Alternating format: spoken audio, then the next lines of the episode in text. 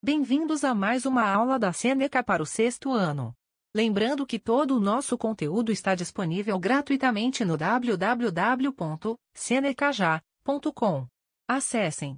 Hoje vamos falar sobre os números naturais. Quando um número é escrito em dígitos, cada número tem um valor diferente, dependendo da posição em que se encontra.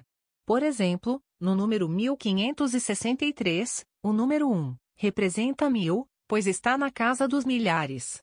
O número 5 representa 500, pois está na casa das centenas. O número 6 representa 60, pois está na casa das dezenas. E o número 3 representa 3, pois está na casa das unidades. Os números negativos são mostrados com um sinal de menos na frente, por exemplo, o número menos 3. Números negativos são menores que zero, enquanto números positivos são maiores que zero. A adição de números negativos é como a subtração de um número positivo.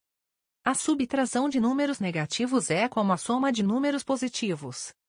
Para a multiplicação de números negativos, positivo multiplicado por positivo dá positivo.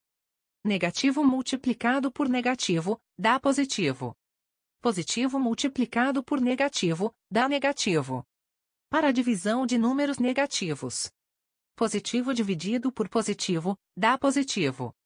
Negativo dividido por negativo, dá positivo. Positivo dividido por negativo, dá negativo. Vamos ver o que acontece quando multiplicamos ou dividimos um número por 10. Exemplo, 67 vezes 10. Quando multiplicamos por 10, todos os dígitos andam uma casa para a esquerda. Logo, o resultado é 670. Outro exemplo, 5,2, multiplicado por 1000. Quando multiplicamos por 1000, todos os dígitos andam 3 para a esquerda. Logo, o resultado é 5.200. Exemplo de divisão, 7.640 dividido por 100. Quando dividimos por 100, Todos os dígitos andam duas casas para a direita. Logo, o resultado é 76,4. Exemplo, 0,18 dividido por 10.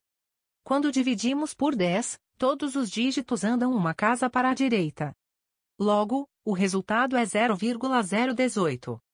Chegamos ao final desse episódio. Lembrando que todo o nosso conteúdo está disponível gratuitamente no www.senecaja.com. Até mais!